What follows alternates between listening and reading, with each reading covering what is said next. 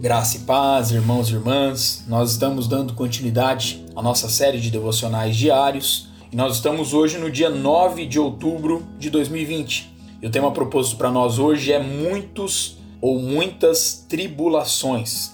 E o texto base se encontra lá em Atos, capítulo 14, versículos de número 21 ao versículo de número 22, que nos diz assim: E tendo anunciado o evangelho naquela cidade, e feito muitos discípulos, voltaram para Listra e Icônio e Antioquia, confirmando o ânimo dos discípulos, exortando-os a permanecer na fé, pois que por muitas tribulações nos importa entrar no reino de Deus. Irmãos e irmãs, os capítulos 13 e 14 de Atos narram a primeira viagem missionária de Paulo e Barnabé.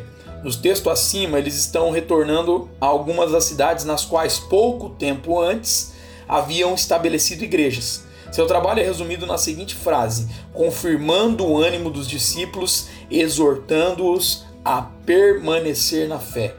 Vale a pena considerar o verso acima. Eles têm valor especial em uma época como a nossa, em que o chamado ao discipulado cristão é frequentemente apresentado como algo fácil. Note que Lucas não deixa opção.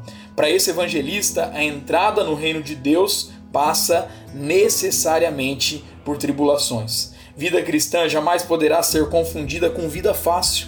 Contudo, Jesus, ao mencionar as dificuldades por que passamos, disse: tem de bom ânimo, eu venci o mundo, conforme está lá em João capítulo 16, versículo de número 33, a parte B. Assim, temos certeza de que Ele está sempre conosco nas tribulações, dando-nos força e paz para suportá-las. Que a nossa oração hoje seja: Senhor, somos gratos porque tu sempre estás conosco. Dai-nos sempre a tua força para suportarmos em paz as tribulações. Deus abençoe, meu irmão, minha irmã, sua vida, sua casa e a sua família, em nome de Jesus.